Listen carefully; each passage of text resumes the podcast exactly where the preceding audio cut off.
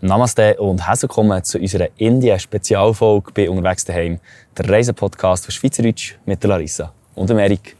Wie der Erik jetzt gerade gesagt hat, es handelt sich hier um eine Spezialfolge von Indien. Wir werden euch die wichtigsten Tipps und Tricks für eure eigene Indienreise hier preisgeben. Es wird wahrscheinlich eine Folge sein, die vielleicht Personen interessiert, die selber Interesse haben, auf Indien zu reisen. Leute, die jetzt nicht eine Indienreise geplant haben, können vielleicht einige Tipps und Tricks trotzdem für andere Reisen mit rausnehmen. Ja, genau. genau. Aber wirklich spezifisch für Leute, die das planen, beziehungsweise sicher wesentlich informativer mm. als äh, für Mami und Papi wahrscheinlich nicht morgen und übermorgen auf Indien gehen.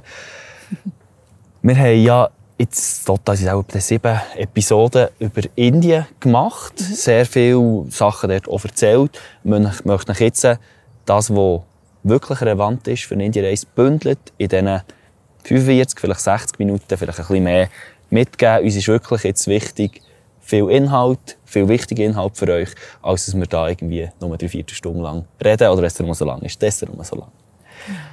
Gut, dann kommen wir zum ersten Punkt, die Reisezeit. Ähm, Indien ist sehr, sehr ein grosses Land. Dementsprechend variiert es auch ein bisschen von Region, welche Reisezeit wo am besten ist. Der Norden ist am besten von Oktober bis März. In den anderen Monaten fängt eigentlich nachher der Monsun an. Was aber nicht heisst, dass der ganze Tag Regel regnet, aber gewisse Strassen und Gebiete sind insbesondere hier im Norden nicht so gut zu erreichen. Im Süden wäre es Dezember bis Februar. Und ja, wir sind jetzt dort nicht um die Jahreszeit im Süden gewesen, haben so das Gespür bekommen. Es hat ziemlich viel geregnet. Es war aber auch schön, es war alles sehr schön grün. Gewesen. Aber das wäre eigentlich, wenn ihr auf die Reisezeiten wollt achten wären das so die beiden Zeitfenster. Genau. Vielleicht auch für euch zur Orientierung, die, die vielleicht alle Podcast-Folgen geschaut haben, oder vielleicht ein bisschen zu war zwischen ihnen. Unsere Reiseroute, wir waren etwa sieben Wochen in Indien. Ähm, wir haben in Mumbai angefangen. Das ist an der Westküste oben links, so in diesem Ecke ändern, wenn man Indien, ist ja so wie ein Tropfen geformt. Wir sind dort runter, auf Goa. Von Goa sind wir ins Landesinneren auf Hampi, also so Zentralindien war das, gewesen, südliches Zentralindien. Von dort sind wir auf Bangalore, sicher bekannte Stadt, haben dann wieder einen Bus oder ein Nachtzug ist es genommen, auf Aleppi oder Alappuzha. Das ist im Bundesstaat Kerala. Das ist ähm, ja, so der Ort, wo eigentlich die meisten hergehen. Sehr schöne, schöne Gegend dort. Haben dann die Küste gewechselt, von Westküste zur Ostküste. Also vor, vom, vom Tropfen her immer noch südlich gewesen. In Pondicherry und Chennai waren wir da. Gewesen. Ein paar Tage haben dann mittlerweile einen Zug auch genommen, auf ganz, oder fast ganz in Norden, auf, auf Jaipur. Das ist äh, eine der bekanntesten Städte sicher in, in Indien. Und von dort aus sind wir auf Manali gegangen mit einem Bus und mit einem gemieteten Auto. Und dann von dort aus auf Agra. Das ist äh, sicher bekannter unter dem Namen Taj Mahal, beziehungsweise Taj Mahal steht in Agra. Und abgeschlossen haben wir unsere Indienreise in Varanasi. Ähm, sehr bekannter Ort, vor allem äh, wegen Ganges, wegen dem bekanntesten indischen Fluss. Und haben dann Indien verlassen, über einen Landweg Richtung Nepal. Das ist unsere sieben Wochen. Eine Kurzfassung, dass ihr euch vorstellen könnt, was wir alles erlebt haben und wie, ja, was wir für eine Indien-Erfahrung haben oder, mhm. so in diesem Land. Genau, auch mit dieser Reiseroute sieht man ziemlich gut, dass wir so ein bisschen alle möglichen Bereiche von Indien haben bereist und darum entsprechend auch die Tipps und Tricks, die wir hier wiedergeben, wirklich aus dem ganzen Land gesammelt. Sie sind nicht nur auf irgendwie Goa oder so beschränkt. Yes. Gut, dann kommen wir zum wichtigen Punkt Einreise. Das war ziemlich einfach hier. Wir mussten nämlich ein Einvisum lösen. Das Formular war ziemlich umfangreich. Wir wollten unter anderem den Beruf und den Namen der Eltern wissen obwohl man volljährig ist, offensichtlich. Es gibt nachher ähm, entweder eins für ein Jahr mit Multi-Entry. Das bedeutet, man kann mehrmals aus Indien raus und wieder in Indien einreisen. Es gibt aber auch noch Sättige für einen Monat und drei Monate, so viel mehr ist. Und ja, vom Preis her, wir haben das Jahresvisum genommen, einfach weil wir nicht gewusst haben, wie lange wir genau in Indien werden bleiben. Und das war 40 US-Dollar. Und was auch noch wichtig ist zu wissen, ab dem Zeitpunkt, wo ihr den Antrag ähm, für das Visum einreicht und ab dem Zeitpunkt, wo es dann gut geheissen wird, fängt die Zeit an zu laufen. Also wenn wir jetzt nur ein Monatsvisum hätten gelöst äh, und das im Mai hätten beantragt, dann hätten wir jetzt nicht mehr einreisen im Herbst. Ist zumindest bei uns der Fall so gewesen. Vielleicht haben wir noch einen Fehler gemacht. Aber natürlich, glaube grundsätzlich empfehlen, nehmt das Jahresvisum. Es kostet 40 Dollar. Also es ist ein absoluter Durchschnitt. Die müssen nicht überlegen, wie lange ihr da seid. Mhm. Und die anderen werden nicht viel günstiger sein. Wir müssen beachten, ein Jahresvisum, man darf nur 180 Tage am Stück nein, sorry, 90 Tage, so muss ich sagen, 90 Tage im Stück im Land sein und nicht mehr als 180 Tage in einem Kalenderjahr. Mhm. Also man kann nicht einfach ein Jahr im Stück in Indien sein, das ist noch so relevant. Mhm. Genau, das ist äh, das. Dann, wie sind wir auf Indien gekommen? Es gibt x Möglichkeiten. Es gibt äh, von den klassischen grossen Airlines, Emirates, Qatar, Oman Air, auch von Swiss, aber gibt es zum Teil direkt Flüge auf Delhi und auf Mumbai, glaube ich. Wir haben aber äh, Flug mit Umsteigen genommen, mit Oman Air, wo wir via Maske sind geflogen äh, ist sehr preiswert gewesen, plus hat die beste äh, Flugverbindung gehabt für Umsteigezeit von Nachtflug etc. Also es war wirklich der beste Flug, den wir gefunden haben. Von dem her, ähm, ja. Aber hier gibt es x Varianten und variiert sicher nach Jahreszeit und nach Angebot. Mhm. Der Pass ist sicher wichtig, dass der einen hat zum einen. Äh, und auch, dass er noch genug lang gültig ist. Also sicher die sechs Monate, die man muss, muss drinnen haben muss. Also, dass der noch bei Einreise oder Ausreise, glaube ich, sogar, noch sechs Monate muss gültig mhm, sein. Genau. Bis hinten raus. Von den Stempeln her, die es nicht drin haben, es gibt ja zum Teil die Länder, die sie nicht so gerne sehen, in den Pässen haben wir nichts Richtiges gefunden. Was wir aber wissen, ist, dass das Verhältnis zwischen Indien und Pakistan nicht sehr rosig war. Also sie haben ja sehr viele Fragen gestellt beim Visum, wenn man schon zu Pakistan war, man Verwandte dort hat, etc. Von dem her dort sicher mal alles mit Nein beantworten. Und wenn ihr einen pakistanischen Stempel drin habt, würde ich vielleicht einen neuen Pass ja, beantragen, ähm, dass ihr dort ein sauberes Büchlein habt.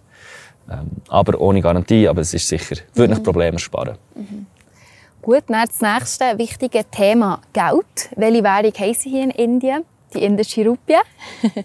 Sehr viele ähm, südasiatische Länder haben die Währung Rupie, unter anderem auch Indonesien und Sri Lanka und auch Nepal. Aber ähm, der Kurs ist jeweils unterschiedlich. Hier ist es jetzt so, dass 100 indische Rupien sind rund 1 Franken, kann man so ein bisschen über den Daumen genau. sagen. Es ist auch ziemlich gäbig, nachher um die Preise umzurechnen. Und dann ist es noch so, von den Preisen her generell kann man sagen, dass Indien sicher fünf bis zehnmal günstiger ist als die Schweiz. Genau. Also gut, wenn man die lokalen Sachen anschaut, wie Essen, Transport, Übernachtungen, so die, die grundlegenden Sachen, sind eben Faktor 5, Faktor mhm. 10 sogar weder natürlich irgendwie ein iPhone wegkaufen oder irgendwie etwas so ähm, europäische oder westliche Produkte, sind die ziemlich ähnlich teuer. Ähm, ja, aber es ist sicher sehr wichtig zum, mhm. zum Wissen. Je touristischer es wird, desto kleiner wird natürlich der, der Faktor, was was günstiger ist hier. Genau. Ja, und dann Geld abheben. Es gibt eigentlich mehrere Banken hier, sogar enorm viel. Wir haben ziemlich viel auch ausgetestet, die nicht gegangen sind. Die, die jetzt mir empfehlen können, wären die HDFC Bank und die Bank of Baro Baroda. Dort ist es in der Regel so, dass sie schreiben, ja, man kann 20'000 Gruppen abheben, aber es ist dann eher so, dass man dann effektiv in der Regel nur 100, äh, 1000, nein, 10'000 10 10 Gruppen sind 100 Franken kann abheben. Und ja, das sind aber so die Banken, wo es schon schreibungslos funktioniert hat. Und ja, eigentlich auch nie irgendein Problem hat mit irgendwie Karten reinziehen was wir auch schon von anderen haben gehört Darum eigentlich, das ist wirklich safe dort. Genau. Und warum Geld rauslassen? Ähm, wir haben natürlich Kreditkarten dabei. Wir haben eigentlich dort auch darauf gehockt, dass wir die mehr werden brauchen hier, als wir sie effektiv gebraucht haben. Man kann überall mit Kreditkarten zahlen. Fast überall. Das Problem ist einfach, es gehen meistens um die nationalen Kreditkarten. Also wenn wir da mit unseren Kreditkarten aus der Schweiz kommen, äh, werden die sehr oft, geht eher so ein bisschen in nicht touristischen Gegenden, nicht akzeptiert und man muss immer Bargeld dabei haben. Mhm. Was beim Bargeld auch noch anzuhängen ist, ähm, wenn man Geld rauslässt, bekommt man meistens 500er Noten, also 5 äh, Rupien, was eben 5 Franken entspricht. Und da haben sie sehr oft kein Wechselgeld. Also schaut immer, schauen, dass ihr, wenn ihr könnt, versucht ihr 500er irgendwie klein zu brechen. Und wenn es halt wirklich nicht geht, dass ihr dann die kleinen Nötchen vornehmt. Aber äh, das ist sicher sehr, sehr wichtig, mhm. dass ihr das dabei habt. Vielleicht bei den Noten noch schnell. Sie haben von, also es gäbe, glaube ich, 1000er, aber die haben es noch nie gesehen. Mhm. Ähm, sie haben 500er Noten, 200er, 100, 50, 20 und 10er Noten. Und dann bei den 10er fährt es schon haben sie zum Teil noch Münzen und geht dann aber bis zu einem Rupien, zu einem Rupien Stück. Aber die sind meistens, werden die gar nicht verwendet. Also jetzt Taxi 66 Rupien kostet, tut man aufrunden. Wenn es 62 kostet, tut man abrunden. Also wird meistens nicht, nicht rausgegeben und auch nicht verlangt. So. Mhm. Und Geld abheben tun wir eigentlich ausschließlich mit der Neon-Karte. Neon ist eine Schweizer Online-Bank, wo wir ein Abonnement gelöst haben, nämlich die Neon Metal Card. Wir zahlen ungefähr 15 Franken pro Monat. Dafür können wir bei jeglichen Banken weltweit gebührenfrei abheben. Und das hat bis jetzt einwandfrei geklappt. Wir haben nachher auch eine App, wo wir immer sehen, wie es umgerechnet wird in die Schweizer Franken und wie viel wir tatsächlich abgehoben haben. Genau. Das Coole dort ist, es ist äh, ohne Limite, also das Abheben von Bargeld. Als zweite ähm, Bank, die wir haben, haben wir die Revolut. Die läuft über mich, Neon läuft über dich, dass wir dort auch das, ähm, das Trend haben. Dort zahlen wir eigentlich alles digitale zahlen, also wir klassisch mit Kreditkarten zahlen. Und auch dort haben wir ein, ein Abi gelöst, wo wir irgendwie 15, 16 Franken zahlen. Irgendwie, das heisst, glaube sogar auch Metal oder irgendwie Black oder irgendwie so. Und dort kann ich zu einem Superkurs indische Rupien kaufen. Und das macht im Fall zum Teil bis zu 10, 20 Prozent aus, wenn wir irgendwie online etwas zahlen und auch Schweizer Franken würden zahlen. Oder weil ich eben wie ein indisches Konto getroffen habe und selber zu einem sehr guten Kurs kann Rupien kaufen kann, äh, macht das eben bis zu 10 bis 20 Prozent aus zum Teil, wenn wir sonst würden zahlen. Mhm. Also es ist ein extremer Faktor zum Geld sparen und hat die 15 Franken, wo man sogar noch Cashback drauf hat, längstens äh, reingeholt. Der hier, wenn ihr Fragen habt, tut uns genauer noch Informationen brauchen, tut schreiben. Nein, es ist keine Werbung, wir bekommen da nichts dafür. Leider nicht. Ähm, das sind die zwei Sachen, die wir haben. Plus als Backup sicher immer noch die klassischen Bankkarten dabei haben von euch und vielleicht noch eine zweite Kreditkarte, klassische. Ähm, weil Prepaid und ähm, sorry, Neon und äh, Revolut sind beides Prepaid-Karten. Also man muss das Geld draufladen, man kann nicht ins Minus gehen. Mhm. Das ist vielleicht noch so ein wichtiger Faktor bei diesen zwei Karten. Genau. Gut, dann das nächste wichtiges Thema, Internet und WLAN. WLAN hat es eigentlich ziemlich vielen Orten. Auch gut in den Hostels und Hotels, wo wir waren, ist das eigentlich sogar sehr gut gewesen. Oft haben ja Restaurants und Cafés WLAN, aber wenn man halt unterwegs ist und auch in den Bussen und in den Zügen hat man kein WLAN. Vielleicht von anderen Ländern kennt man das, aber hier ist das nicht der Fall. Darum finden wir es eigentlich unabdingbar, dass man eine SIM-Karte suchen tut mit einem Datenpaket. Wir haben uns für den Anbieter Airtel entschieden. Wir haben jetzt 3 GB pro Tag und haben gesamthaft 450 Gruppen. Das bedeutet rund 5 Franken gezahlt für einen ganzen Monat. Und ich finde das enorm preiswert. Das Internet läuft sehr gut. Wir haben bis jetzt eigentlich fast überall Netz gehabt, auch dort, wo wir es gebraucht haben. Und von dem her gesehen, ähm, ja, kann ich den Anbieter sicher weiterempfehlen. Es gibt die auch eSIMs. Die sind aber sehr viel teurer gewesen als jetzt das Angebot, das wir eigentlich in Anspruch genau. genommen Das Beste in diesen Apps, die man hier kennt, wo man eben von, ganz, von allen Ländern kann, kann eSIMs kaufen kann. Wie es hier vor Ort ist, wenn man würde die eSIM direkt mit Schalter lösen würde, ähm, haben wir jetzt nicht herausgefunden, ist sicher eine Variante. Wenn ihr da wäret, würden wir Schalter fragen, was was kostet. Aber uns ist es eigentlich recht gäbig, wenn wir eine SIM-Karte reinstoßen können. Plus, der Vorteil ist auch, wenn ihr eine analoge macht, dass ihr die SIM-Karte tauschen könnt. Also am Anfang hatte Larissa, gehabt, ich bin dann mal joggen, dann haben sie mehr drin da, wenn sie sie wieder brauchen, wir sie hin und her wechseln. Mhm. Und ich weiß nicht genau, wie es mit den eSIMs ist, ob das so einfach geht. Das ist sicher, mhm. sicher noch ein Faktor pro analoge SIM-Karte. Wie wir sie schon kennen seit 20 Jahren. Genau. Oder noch länger. ja, nach Transport. Ähm, die Research, die wir auch machen, wenn wir von A nach B reisen, ist über die App oder die Internetseite Rome to Rio. Also ist Rome 2 Rio geschrieben. Und dort gibt es eigentlich sehr verlässliche Informationen, mit welchen Verkehrsmitteln man woher kommt. Wir haben jetzt noch nie auf dieser Seite gebucht. Ich weiss gar nicht, ob sie das würden anbieten würden. Nein, mir wird verlinkt. Wird man verlinkt. Und von dem her gesehen, so für den ersten Schritt gehen wir eigentlich immer auf die Seite. Genau. Ein zweites wichtiges App, das wir brauchen, äh, keine Überraschung, aber eine Empfehlung, Google Maps. Es ist, ähm, funktioniert sehr gut. Es gibt ja gewisse Länder, wo ich glaube Maps.me ist eine andere App, sehr gut funktioniert. Haben wir es hier nicht getestet, weil Google Maps wirklich mit der Navigation äh, sehr gut funktioniert, wenn man das Internet hat, aber auch wenn man die Offline-Karte abladet.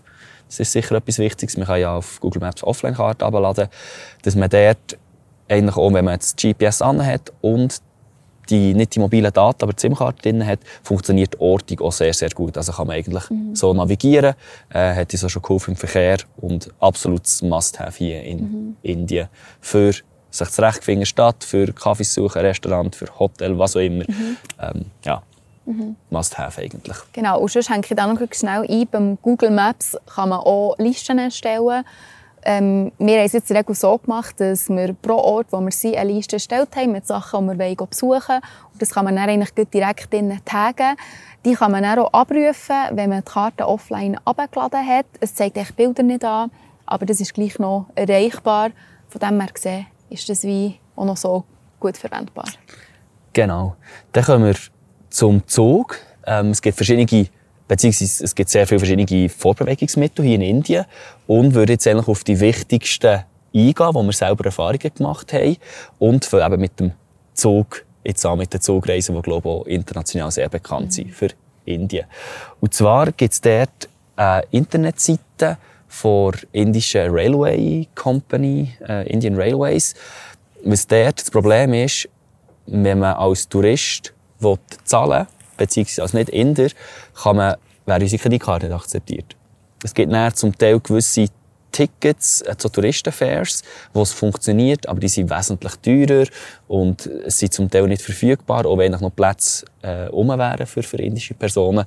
Und aus diesem Grund haben wir uns dort für eine App gefunden, Redbus oder im Redbus-App gibt es einen Bereich, der Red Rail heisst, wo man eben tut, die Zugtickets kaufen.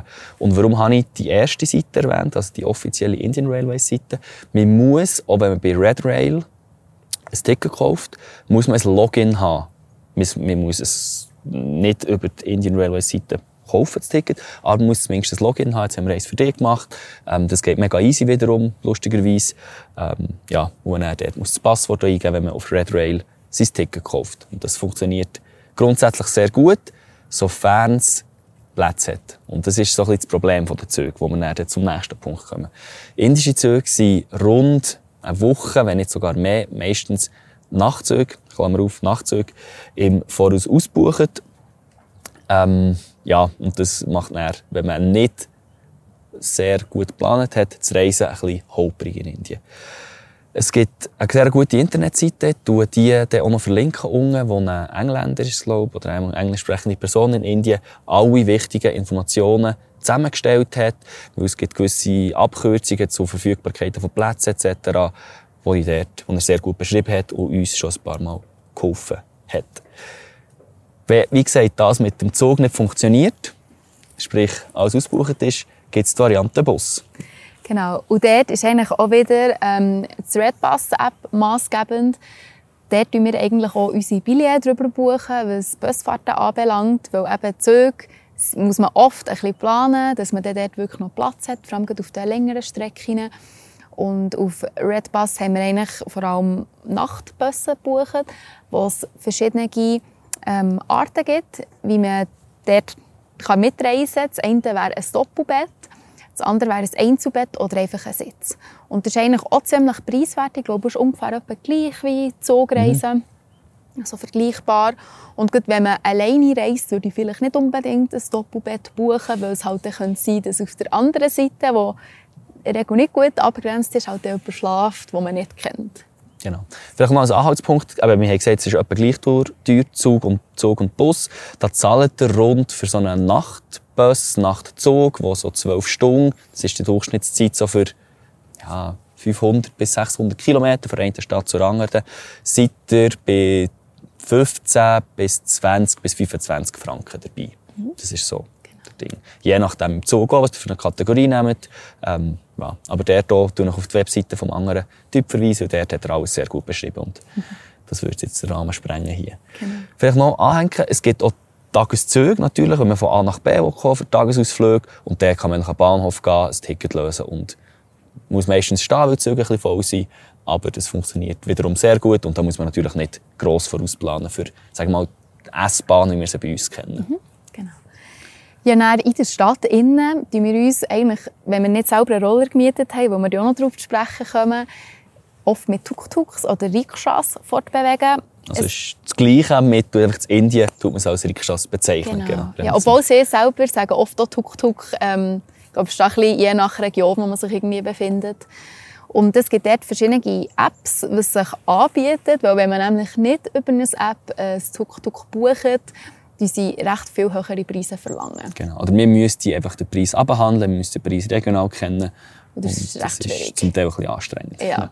Und darum können wir eigentlich hier ähm, drei Apps empfehlen. Das eine ist sicher bekannt, das ist Uber. Und zwei indische wären Rapido und Ola. Wir verlinken die auch, verlinken, dass ihr seht, um welche Apps es sich handelt. Und je nach Stadt, je nach Region funktioniert das eine App und das andere nicht. Darum ist es eigentlich gut, wenn man aber alle drauf hat und man sieht auch immer, wie viele Tuk-Tuks wo man hat, auf welcher Map, auf welcher Map.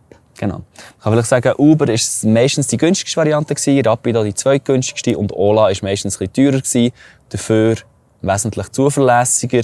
Es kann also wirklich gut sein auf Uber und auf Rapido, wenn man einen Fahrer hat, dass der entweder manchmal nicht kommt, man sieht ja, wie sie sich bewegen, oder äh, einfach die Fahrt absagt. Mhm. Und wegen dem haben wir zum Teil parallel alle drei Apps gleichzeitig laufen und wir wiederum können natürlich auch absagen. Mhm. Das, ist, das ist das Gäbige daran. Es gibt zwei, drei Städte oder zwei, drei Orte, wo wir waren. Jetzt ähm, in Mumbai zum Beispiel, dort haben sie einen Taxometer. Das funktioniert, das ist auch recht fair mit den Preisen, die sind ziemlich synchron mit Uber. Aber in den meisten Städten haben sie, haben sie zwar einen Taxometer, aber sie wollen ihn nicht anlassen oder Türen nicht anlassen, weil man es einfach dort nicht macht. Wegen dem wirklich Empfehlung, geht über die Apps, weil sonst zahlen dafür irgendwie die gleiche Strecke zwei bis drei Mal mehr. Ja. Und auch, wenn kein Fahrer würde kommen, über eine App, habt ihr gleich gesehen, was, was es etwa preislich würde kosten, die Route, die ihr geplant habt. Und dann müsst ihr vielleicht ein bisschen hart bleiben und dann zum Tuk-Tuk hergehen und es entsprechend abhandeln. Genau. Wiederum, wir wollen es noch nicht gross machen, jetzt, jetzt bünzlig die Fahrten, so eine 10 Minuten Fahrt kostet zwischen 100 150 Rupien. Also es ist in einem 1 bis 2 Franken. Also es ist zum Teil unwesentlich, aber gleich ähm, einfach für die, die möchten, bestmöglichen Stil bekommen, über die drei Apps gehen. Das ist sicher der öffentliche Verkehr. Also wenn man sich äh, halt ja, mit, mit, mit anderen will, will, äh, fortbewegen Für den Individualverkehr gibt es ähm, eigentlich drei Möglichkeiten. Roller, Auto und Fußgänger. Und da würde ich mal auf das Thema Roller eingehen. Ähm, also es sind die klassischen 125er Scooter, die wir bei uns sicher auch kennen, die man wirklich an jedem Ecke hier mieten kann. Das kostet plus, minus zwischen 400 und 600 Franken. Äh, Franken. Rupien am Tag natürlich. entspricht 5 bis 7 Franken, so. Über den Daumen. Ähm, dort ist meistens ein Helm drin. Meistens, sage ich jetzt mal. Auch für den Fahrer? Für den Fahrer, genau. Weil, lustigerweise, wir haben dann aber den Verkehrsleger nochmal, aber ich glaube, greifen es geht hier auf. Ähm, der Fahrer muss einen Helm haben. Der Beifahrer oder die Beifahrerin muss keinen Helm haben. Das ist eine ziemlich lustige Regelung hier, ähm, die sehr aktiv so umgesetzt mhm. wird von den Leuten. Mhm. Äh, obwohl wir einfach das Gefühl haben, dass hinten eigentlich der gefährlichere Platz ist äh, auf dem Roller als vorne, aber das ist einfach ihre Regelung, die sie haben hier. Was braucht es, um einen Roller zu mieten hier? Äh, das ist sehr unterschiedlich. Zum Teil längt es im Hotel, wenn man sagt, er will einen Roller und mit zahlt, bekommt er Schlüssel. Ähm, wir waren aber auch in Goa, wo es eher touristisch war. Und dort haben wir den internationalen Führerausweis haben, wir den nationalen Führerausweis müssen haben, wir haben ein Pass Fotos müssen haben. Wir haben das Visum müssen haben. Ich glaube, sie haben im Pass sogar den Stempel vom Visum sehen. Also wirklich alles. Ich habe noch die ID hinterlegen als Sicherheit. Ähm, ja, also wirklich tut internationalen Führerausweis machen und nehmt das Zeug mit, entweder analog oder tut es fotografieren, dass ihr es auf dem Handy habt. Ähm, ja, das ist sicher sehr wichtig, dass ihr es habt. Vielleicht braucht ihr es nicht, aber besser, ihr habt es. Ja, und die nächste Möglichkeit wäre, ein Auto zu mieten. Wir haben auch gehört, dass man ein Auto mit Fahrer mieten kann. Und ja, das ist natürlich sehr, sehr komfortabel, ist aber dann auch ein bisschen teurer, als wenn man sich entweder halt mit Roller oder mit einem eigenen Auto fortbewegt. Und wiederum ist auch ein Auto ohne Fahrer wirklich erheblich teurer als ein Roller zu mieten. Genau. Oder sich im öffentlichen Verkehr generell zu bewegen. Und ja, wir haben ein Auto gemietet im Norden von Indien oben. Ein ziemlich gutes, es ist ein 4x4, ein Mahindra. Und haben dort, genau, ein Jeep, haben dort für fünf Tage etwa 200 Franken gezahlt. Ja, bis über 200 Franken, genau. Ja. Also eben, die Tagesmiete bewegt sich, wenn ihr so ein kleines Druckchen wollt, ein kleiner äh, Fiat Panda analog zu dem, haben sie hier nicht, aber bis so in diesem Bereich seid ihr bei rund 20 Franken am Tag und dann gegenüber ist es natürlich offen, aber äh, wir sind jetzt froh gewesen, immer ein, ein stabiles Auto mhm. gehabt und eben sind wir jetzt bei ja, 40 bis 50 Franken rausgekommen. Für mhm. 50 Franken hätte ich jetzt gesagt, Tagesmiete. Ähm, das Benzin ist etwa äh, Franken der Liter, plus minus ein mehr. Und ja, es hat überall Tankstellen. Mhm. Ähm, ja. Aber was halt so ein bisschen tricky ist, ist der Linksverkehr. Du bist primär gefahren. Du kannst uns ein bisschen sagen, wie das für dich jetzt war. Du bist zu Gang gekommen. Ja, genau. Jetzt zum Roller, da bist du auch gefahren. Mhm. Braucht es heute ein, zwei Minuten Umdenken, mhm. ähm, wo dass man jetzt vielleicht muss einsparen und wo halt. Aber das hat recht gut funktioniert, weil der Roller selber fährt sich genau gleich wie in der Schweiz. Also Gas ist hier, Bremse ist da, alles gleich. Im Auto verhält sich das etwas anders. Das hat schon damit angefangen mit dem Scheibenwischer, den ich aktiviert habe, statt der Blinker, weil der Blinker auf der rechten Seite ist und wie bei uns auf der linken Seite. Man hockt natürlich auf der rechten Seite im Auto, das ist natürlich klar. Der Schalthebel ist auf der linken Seite, sprich mit der linken Hand bedient. Zum Glück haben wir Automat gehabt. Ähm, ich würde mich jetzt nicht als schlechter Fahrer bezeichnen, aber ich war schon froh gewesen, dass ich nicht auch noch an die Schalten denken im indischen Linksverkehr, wo eben nicht nur Linksverkehr ist, sondern es ist ein sehr anstrengender Verkehr. Man muss sehr, sehr aufmerksam sein, weil wirklich von links und rechts, von hinten, von oben überall etwas kommen kann. Und ja, da würde ich empfehlen, wenn ihr könnt, einen äh, Automat zu nehmen. Und das würde euch sicher mal ein bisschen den Stressfaktor mhm. bringen. Nach einer Stunde, zwei ist man dann im Verkehr und so, das geht auch. Aber äh, ja, wir waren jetzt gleich froh gewesen um den Automat. Plus, was für einen Roller vielleicht auch spricht, ist das Parking. Ähm, geht vor allem wenn ihr kurze Distanzen habt, wenn ihr in einem Dörfli seid, so 10, 20 Kilometer fahren unbedingt den Roller nehmen. Dann könnt ihr den Roller überall parkieren, ihr habt absolut kein Problem. Und mit dem Auto, ja, ihr kennt mhm. das Autoparking suchen ist halt immer ein bisschen mühsamer. Von dem her, kurze und Mittelstrecke Roller, lange Strecke, ja, Auto kann mal komfortabel sein. Mhm, genau. Ja, und dann, die letzte Möglichkeit ist noch als Fußgänger, Fußgängerin unterwegs zu sein. Das ist ziemlich tricky, ebenfalls wie sich im Straßenverkehr mit einem Auto zu bewegen. es ist so, dass eigentlich je nach Ort, je nach Stadt Leute eigentlich schon bevorzugen, mit einem Tuk-Tuk-Roller oder Auto unterwegs zu sein. Wenn man zu Fuß ist, ist man halt das schwächste Verkehrsmitglied. Man muss sehr, sehr gut schauen beim Strassen überqueren. Der Trick ist so ein bisschen, dass man so ein bisschen gegen Strom eigentlich sich probiert, dort durch zu bringen. Und dann klappt es auch, aber es gibt schon Momente, wo man denkt, das war jetzt knapp. Gewesen. Genau. Es gibt doch das Spiel, wo man den Fluss muss überqueren muss und dann man so Baumstämme, man muss immer so von Baumstamm zu Baumstamm kommen, bis man den Fluss überqueren kann. Und ein bisschen so ist die Straße überqueren in Indien. Man macht es wirklich etappenweise um Etappen, tut man so eine Autokolonne um die andere, die fahrend ist natürlich, ähm, so ein bisschen überbrücken, bis man auf der anderen Seite ankommt. Vielleicht generell zu den Verkehrsregeln hier, ähm, wir haben es vorhin gesagt, es ist Linksverkehr. Ähm, es wird nicht sehr schnell gefahren. Also in den Dörfern ist zwischen 30 und 40 km/h angeschrieben und es wird meistens auch nicht viel schneller gefahren. Äh, auf der Autobahn oder Schnellstraße, wenn Schnellstraße würde ich jetzt sagen, ähm, ist zwar 60 angeschrieben, aber da kann man gut meistens so 80, 90 fahren. Das geht eigentlich recht gäbig mit dem Auto. Was noch speziell ist, sie haben wie in den USA, ich weiß nicht, ob es offiziell ist, da kann man ja rechts abbiegen bei Rot, weil ja rechts abbiegen, wenn man schaut, geht es ja recht gäbig. Hat man hier aus links abbiegen, wo man eigentlich, wenn man rot Ampel steht, ganz vorne kann fahren, wenn man links abbiegt. Holt die Blick rechts, wo etwas kommt, und dann kann man dann dort so abbiegen. Und was sicher eine spezielle Eigenschaft ist vom indischen Verkehr, ist das Reindrücken oder das Einspuren. Und zwar ist man dort nicht so rücksichtsvoll wie in der Schweiz zum Teil. Auch nicht immer, aber sicher rücksichtsvoller als hier.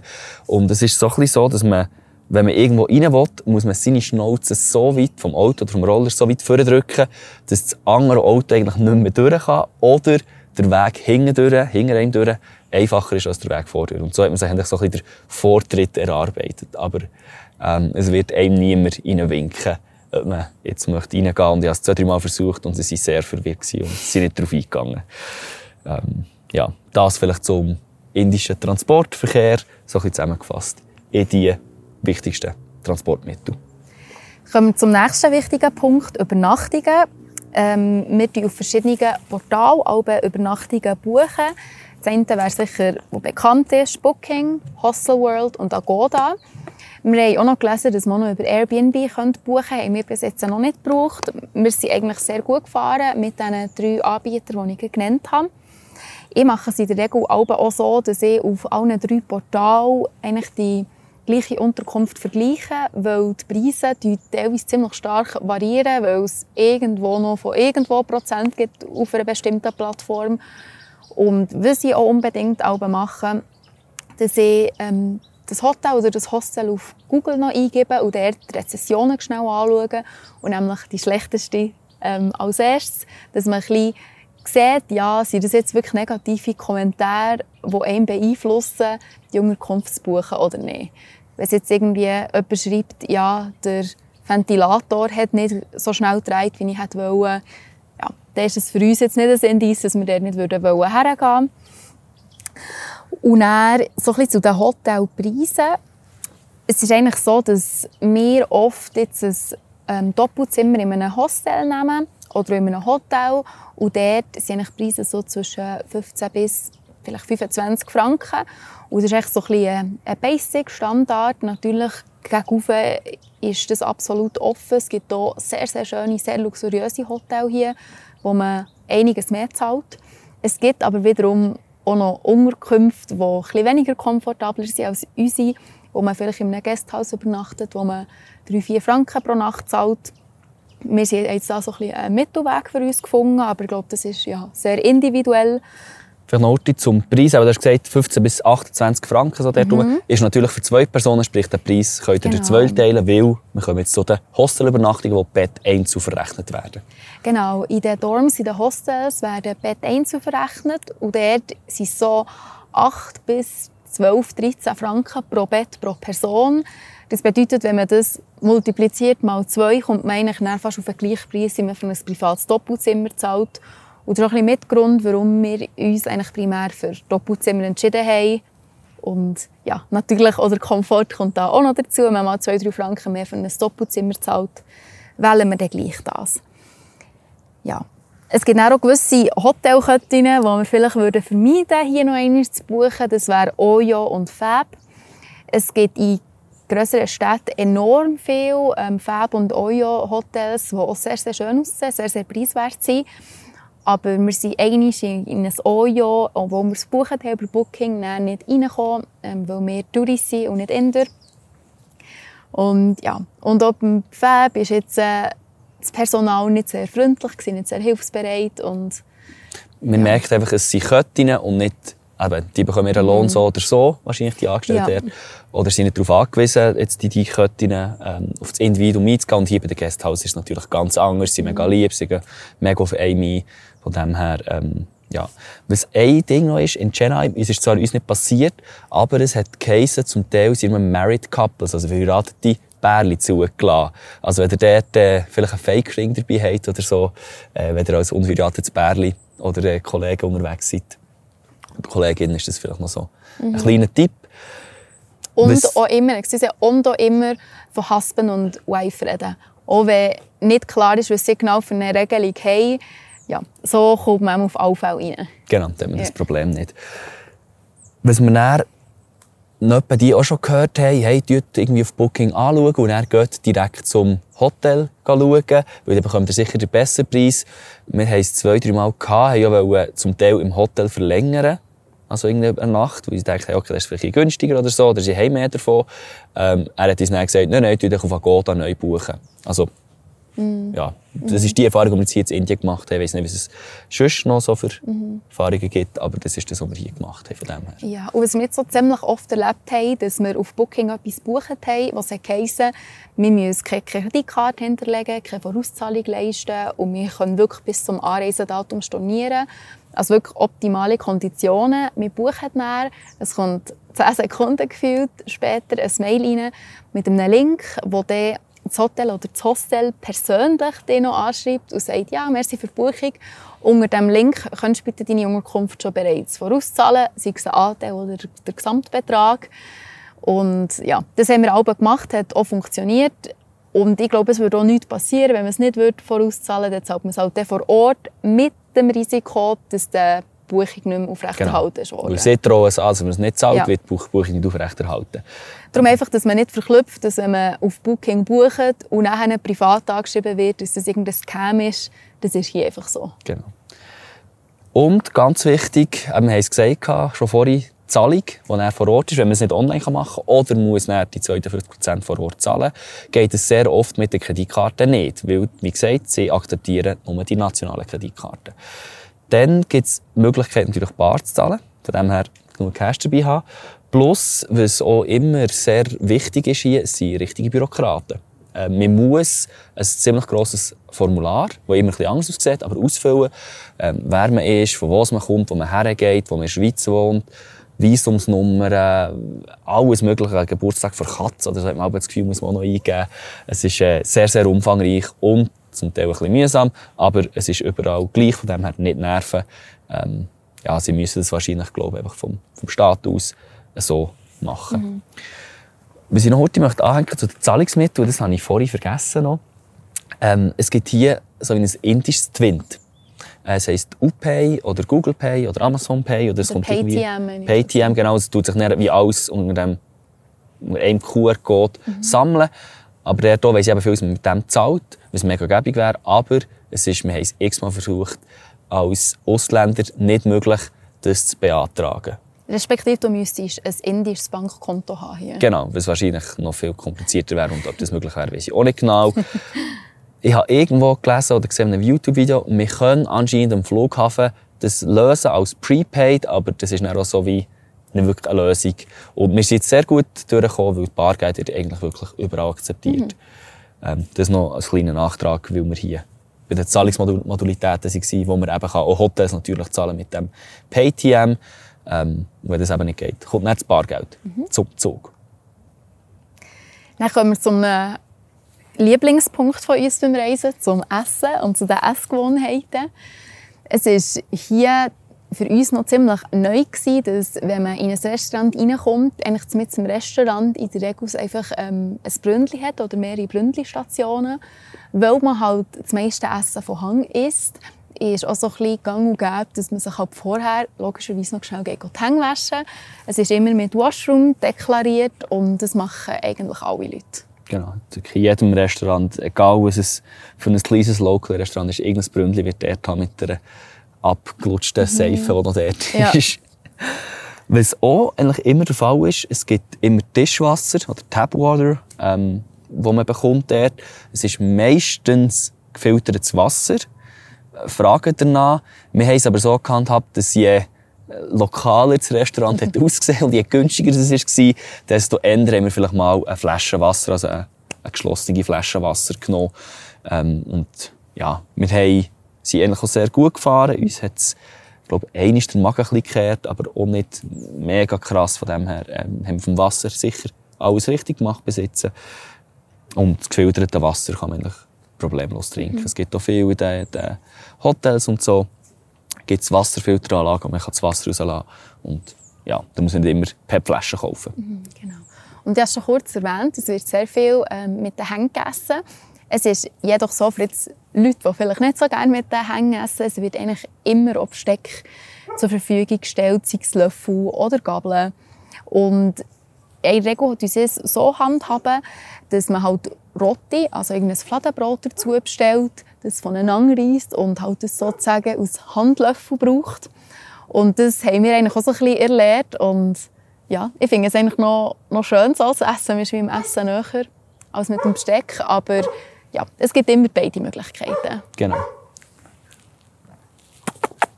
Jetzt haben wir auch noch ein paar Hunde, die da Oh, ein bisschen Lärm ja.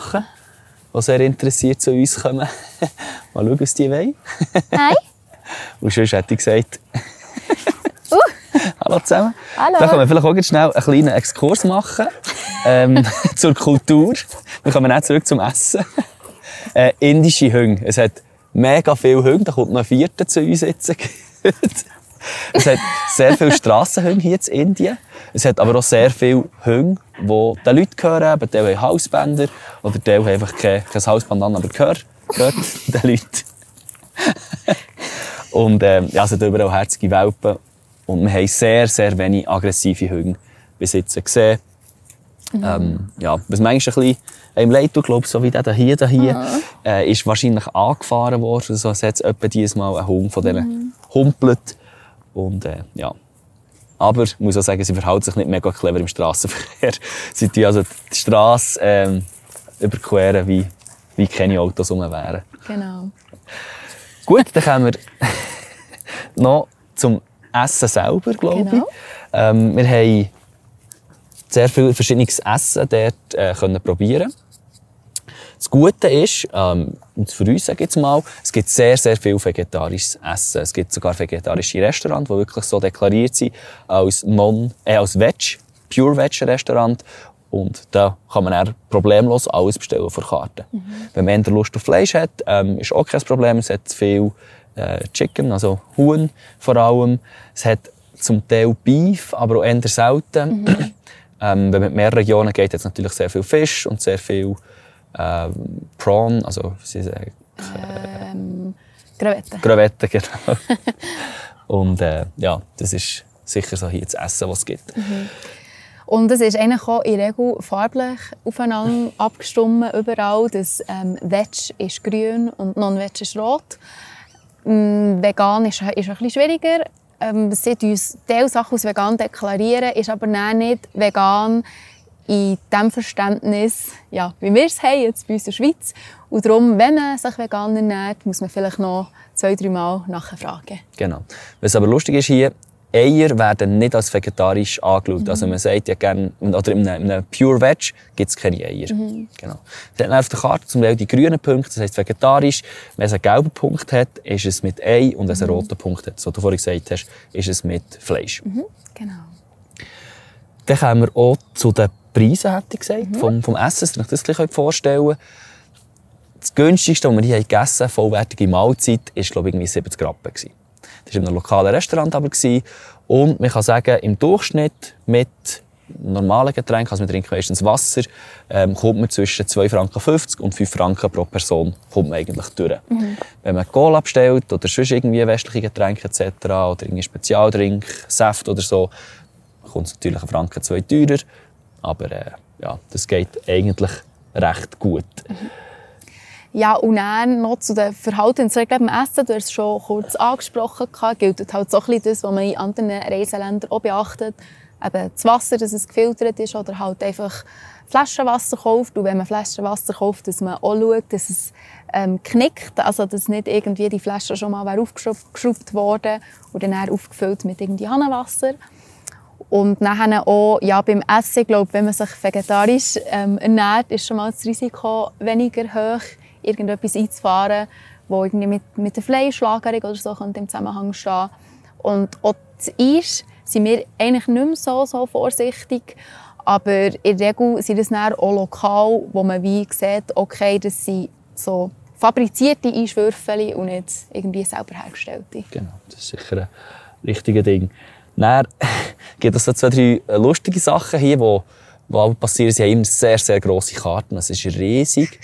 Aber es hat einen kleinen Haken, dass sehr oft gewisse Sachen nicht verfügbar sind, weil sie saisonal sind. Und sie tun saisonal wirklich auf die Region betrachten und nicht auf das Land. Also es gibt gewisse Orte, wo man heisst, ja, hier ist Ananaszeit und in der nächsten Stadt, wo man sich jetzt heisst, ja, nein, es ist nicht, nicht Pineapple Season hier. Und äh, das hat eben wirklich sehr lokal zu essen. Sprich, tut euch immer zwei bis drei Sachen im Kopf behalten, wenn ihr irgendwie etwas wollt, bestellen in einem Restaurant. Weil es passiert sehr oft, sagen, ah, nein, das haben wir leider nicht. Oder, äh, es ist nicht Saison von dieser Frucht. Oder, äh, wir haben heute kein Panier. was auch immer, der ausgegangen ist. Und äh, ja, ist halt so, wenn du halt eine kleine Küche hast, dann kannst du nicht immer alles vorhanden haben. Und was auch noch lustig ist, ähm, dass eigentlich das Essen, wenn man zweit oder auch mehrere Personen geht essen, quasi nie gleichzeitig kommt. Also es ist oft sogar der Fall, dass zum Beispiel du dein Essen bekommst, du dein Essen isst, ich hocke echt nebendran und ich bekomme dann mein Essen, wenn du fertig gegessen hast. Und auch mit den Getränken, oft werden die Getränke erst nach dem Essen gebracht oder irgendwann mal während dem Essen, aber nicht so wie bei uns, dass man zuerst das Getränk bekommt und dann gleichzeitig das Essen. Und es wird dann auch schon abgeräumt, wenn die eine Person schon gegessen hat und die andere vielleicht noch gar nicht hatte oder es erst hat bekommen. Das ist noch so ein bisschen ja, Umgewöhnung und oft machen wir es so, dass wir auch Sachen bestellen, die wir ähm, untereinander teilen und dann isst man zuerst das Erste und dann das Zweite. Genau. Das Einzige, was man am Anfang bekommt, ist die Wasserflasche. Die kommt immer sehr ja. schnell. Oder das Tischwasser, das eigentlich schon dort steht. Ja. Aber eben so Saft oder Kohl oder so kann sein, dass man im Nachhinein mhm. kommt. Dem, äh, Essen ist hier mehr, ähm, ja, man muss einfach essen, als jetzt ein Erlebnis. Von dem her, der Schweizer Anstand, da könnt ihr euch jetzt Bein streichen, essen lieber, weil das Essen wird kalt. Und es ist nicht, es kommt, sondern es kommt manchmal zehn Minuten später. Und dann kommen wir noch ganz kurz auf, die, ähm, auf ein paar typische Gerichte, die wir jetzt eigentlich in ganz Indien wieder gefunden haben, ähm, zu sprechen. Das eine wäre das Thali. Das Thali ist ähm, Anordnung von verschiedenen Curry. Es gibt Regel südindisches und nordindisches. Das Südindische ist mehr so ein mit wässrigeren Currys, aber auch viel leichter. Und das Nordindische ist eigentlich das, was wir kennen bei uns in indischen Restaurants, so ein die, die schwereren Currys, wo auch ein bisschen mehr Fett drin ist. Es wird dann teilweise noch mit Reis gebracht und dann kommen dazu verschiedene Fladenbrot, die sie haben. Und dann hat auch immer etwas Süßes noch dabei und Buttermilk, wo eigentlich so ein zum Abdämpfen von den scharfen Geschmack soll dienen Und in der Regel kann man das glaub, vor allem am Mittag essen. Es gibt Orte, wo man es am Abend kann, aber typisch ist eigentlich, dass es eine Mittagsspeise ist. Genau. Aber es ist so das Menü, einfach, das man hier isst. Und man kann nicht sagen, Thali hat immer diese fünf Sachen, sondern Thali ist wie ein Blättchen in der Schweiz, wo man eigentlich Steinkäse drauf und das Fleischöl und hier noch das verschiedene Brot. Genau so ist es hier regional immer.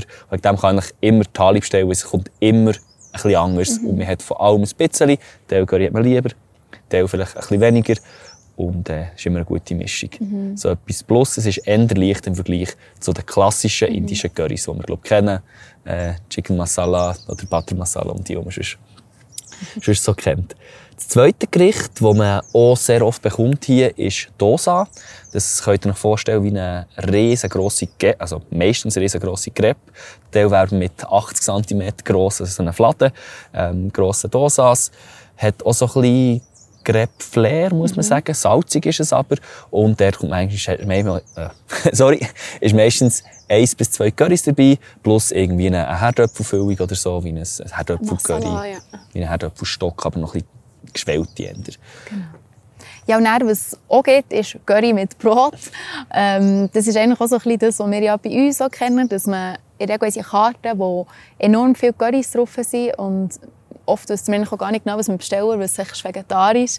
Kommt dann irgendein Schälli mit einem Curry, wir bestellen dann Naan oder Roti dazu. Und Roti ist regel so ein bisschen aus Vollkorn. Naan ist das, was wir bei uns auch kennen. Das weiße Brot, das man mit Knoblauch unter anderem haben kann. Und das braucht man, wie ich vorher schon erwähnt habe, dann zum Tippen vom Curry. Ähm, wir bestellen eigentlich fast nie Reis dazu. Bestellen. Das macht auch fast niemand hier, lustigerweise. Also ja. Curry ist wirklich mit einem von diesen Brot, ja, mhm. mit diesen Fladenbrot gegessen und mhm. selten mit Reis eigentlich. Mhm. Und was auch noch wichtig ist äh, zu erwähnen, es haben eigentlich alle indischen Gerichte viel Knoblauch drin, viel Zwiebeln drin, Ingwer hat es viel drin und viel Anke oder Öl. Oder Ghee nennen sie so. Das ist so ein bisschen Butterschmalz. Und ja, dass man, wenn man da irgendeine Unverträglichkeit hat, dass man sich vielleicht ein bisschen ausweichen muss, auf eben unter anderem irgendwie Fried Noodles oder Fried Rice, was zwar oft auch Knoblauch drin hat, aber das könnte man vielleicht fragen, sie es nicht drin tun. Genau. Das ist sicher die Alternative, die fast immer funktioniert. Mhm. Wenn man einen Tag Pause braucht vom klassischen indischen Essen, mhm. ist das Biryani, also eine Art Fried Rice oder irgendwie Hakka-Noodles oder einfach irgendwelche Nudeln, die vielleicht unserem Magen ein bisschen bekannter sind. Und zum Thema Schärfe noch, ähm, ist grundsätzlich eher scharf, bis zu sehr scharf. Larissa ist scharf und sie hat vielleicht ein, zwei Mal müssen sagen, das ist zu viel. ich bin ja, einmal vielleicht mal so ein bisschen ins Limit gekommen und sagen, äh, ich kann es zwar essen, aber der Genuss ist es nicht mehr. Von dem her, wenn ihr nicht so auf scharf seid, tut wirklich sagen, not spicy, weil es kommt immer noch so ein bisschen mit einer gewissen Würze, sage ich jetzt mal. Also, ähm, auch du zwei, drei Mal hast gesagt, ja, heute mal nicht scharf, ist immer noch so ein bisschen pikant gewesen, ja. sage ich jetzt mal. Von dem her, wenn ihr dort äh, nicht so drauf seid. Lieber mal einmal sagen, ohne Chili. Genau. Gut, das Essen haben wir an dieser Stelle abgeschlossen. Wenn ihr mehr wollt wissen zum Essen spezifisch, wir haben eine Essensfolge auch noch gemacht, beziehungsweise wahrscheinlich verpackt in einer, in einer Folge innen, wo wir spezifisch wirklich auf die Gerichte noch detaillierter eingehen, vielleicht auch persönliche Eindrücke noch haben dazu. Aber hier soll ich so einen Eindruck geben, hey, die ersten drei Tage in Indien, was kann ich essen, wenn ich ja, will sicher gehen und trotzdem indisch essen. Und dann würden wir den Sprung machen zur Kultur, zur indischen Kultur hier, was, äh, was wir da so ein bisschen erlebt haben. Und hier auch, das sind Eindrücke, die wir erlebt haben in unseren Wochen, sieben Wochen hier, aus unseren Schweizer Augen, sage ich jetzt mal. Und ähm, ja, hoffen wir, würdest du da kein Fettnäpfchen oder du etwas fehlinterpretieren, was wir gesehen haben. Aber wenn, wäre es sicher mit einer bösen Absicht und eben einfach unsere Meinung, die wir hier haben, oder unser Bild, das wir haben von Indien. Genau. Ja, also sonst zuerst auf die Sprache. Es ist eigentlich so, dass Englisch ist eine Landessprache, nebst Hindi und ganz, ganz vielen anderen lokalen Sprachen. Es ist aber so ein so, dass je höher der Bildungsstand ist, desto besser können die Leute auch Englisch. Es gibt also auch viele Leute, die vielleicht ein bisschen einfacher aufgewachsen sind und leben, die eben nicht so gut Englisch reden. Die haben auch mit uns schon sehr viel Hindi oder ihre lokale Sprache geredet, wo man dann muss sagen sorry, only English und dann ist halt dann das Gespräch dann fertig. Oder das Gespräch geht weiter, weil sie wie kein Verständnis dafür können haben, dass Also wir ihre Hindi, Sprache, ja. Hindi oder die lokale Sprache, die sie reden, Ja. dass wir die nicht verstehen und die verstehen das nicht und reden Mhm. einfach weiter und ja, wir, irgendwann ist das Gespräch, oder geht es halt nicht weiter, weil Sorry. Grinst man sich noch an und sorry und läuft zwei, drei weiter. Schulterzucken und Ja. Bye. Ja, und sonst, die Menschen sind eigentlich sehr, sehr offen hier. Sie sind auch sehr direkt. Sie sprechen einem auch direkt an, wenn, einem etwas, wenn ihnen etwas auffällt an einem, sei es ein Tattoo oder sonst irgendetwas. Und sonst denke mich, eigentlich quasi alle Leute, die uns begegnet sind, sind eigentlich freundlich gewesen. Hat wie niemand im Kopf, der jetzt wirklich uns gegenüber unfreundlich wäre gewesen. Ja. Lustiger, die erste Frage ist immer, und das nicht irgendwie persönlich nehmen, auf die Hautfarbe oder so, sondern es wird einfach gestellt, mir ist hier eine andere Person, where are you from? Und nicht in einem negativen Ding, Kontext, sondern in einem positiven, sie wollen wissen, wo es man ist. Und da kann man problemlos sagen, Switzerland muss dann nicht irgendetwas erfinden, weil ah, die Schweizer haben Geld, um irgendwie die Identität oder die Nationalität verstecken. Switzerland und da haben sie eine, eine Freude und die wissen, was es ist, oder sagen irgendwie Roger Federer oder irgendwie etwas so und den Bezug, den sie haben zur Schweiz. Und äh, ja, und dann, manchmal gibt es sich ein Gespräch und manchmal ist dann das Gespräch auch wieder fertig, äh, wenn sie die Informationen haben bekommen, die sie haben wollen. Genau. Ja, dann noch ein wichtiger weiterer Aspekt ähm, bei ihrer Kultur ist, ich bin mir nicht ganz sicher, ob es einfach mit dem Hinduismus verknüpft ist oder ob das auch in anderen Religionen der Fall ist, dass man eigentlich immer, wenn man Raum betritt, die Schuhe abzieht. Und das nicht nur private Räume, sondern auch Läden. Ich muss zwar sagen, nicht jeder, aber sehr ein grosser Teil. Also, dass man halt oft in Flipflops unterwegs ist, Flipflops rauslässt, geht einkaufen und dann die Flipflops wieder anlegt. Oder auch in einem Kleiderladen ist es auch so ein bisschen gleich. Und ja, am Abend muss man aber die Füße gut waschen. Man sieht auch, dass man da ein bisschen barfuß ist rumgelaufen.